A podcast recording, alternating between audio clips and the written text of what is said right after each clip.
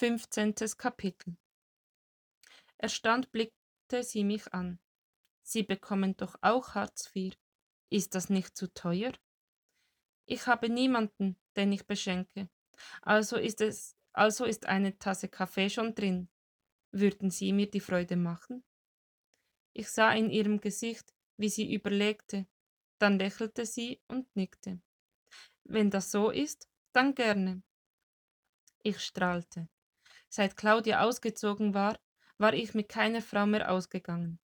Gut, es war kein richtiges Ausgehen, aber sie war hübsch und irgendwie. Gemeinsam gingen wir ins Kaufhausrestaurant im Obergeschoss. Ich bestellte zwei Tassen Kaffee und eine Limo für den Jungen. Sie suchte einen Platz nahe der Spielecke aus. Nachdem ich ein paar Schlucke getrunken hatte, sah ich sie an. Würden Sie mir den Gefallen tun und hier auf mich warten? Bitte gehen Sie nicht weg, ich komme ganz bestimmt zurück. Sie schüttelte zuerst den Kopf, aber meinen bittenden Blick tat seine Wirkung. Schließlich nickte sie. Gut, ich warte, aber lassen Sie mich nicht sitzen. Ich habe schon viele Fehler gemacht, antwortete ich. Das wird kein weiterer von mir. Ich umfasste den Schlüssel in meiner Manteltasche und eilte nach draußen. Gegenüber des Kaufhauses war ein Juweliergeschäft. Entschlossen ging ich hinein und legte den Schlüssel auf den Tresen.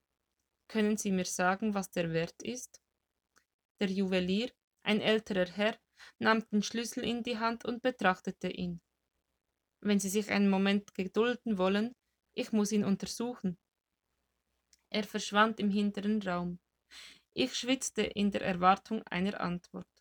Nach fünf Minuten kam er zurück. Der Schlüssel ist mit echtem Gold überzogen. Er ist sehr originell. Ich biete Ihnen 100 Euro dafür.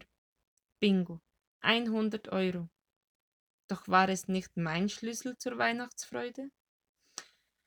Ich atmete tief ein und langsam wieder aus. Egal, dann würde er eben einem anderen Freude bringen. Ich werde gleich eine schöne Frau mit dem Schlüssel vorbeischicken. Würden Sie ihr das Geld geben? Der Juwelier lächelte. Selbstverständlich.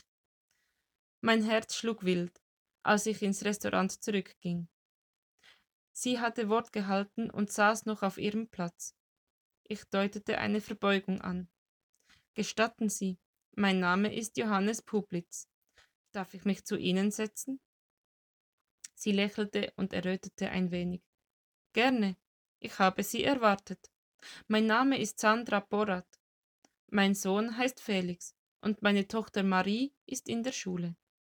Ich setzte mich. Der Kaffee war kalt aber ich nahm einen kräftigen Schluck. Felix war in der Spielzeugecke beschäftigt. Erwartungsvoll griff ich in meine Tasche, holte den Schlüssel heraus und legte ihn auf den Tisch. Was ist das? Verwundert nahm sie ihn in die Hand. Ein vergoldeter Schlüssel? Sieht aus wie von einem Bahnhofschließfach. So etwas habe ich noch nie gesehen. Gibt auch nur vier davon. Es ist der Schlüssel zur Weihnachtsfreude. Das hat der Mann behauptet, der ihn mir geschenkt hat. Ich möchte, dass Sie ihn nehmen. Der Juwelier drüben bezahlt 100 Euro. Sie legte den Schlüssel auf den Tisch und schob ihn zu mir drüber. Das kann ich auf keinen Fall annehmen. Ich schob ihn zurück. Dabei berührten sich unsere Hände und wir sahen uns an.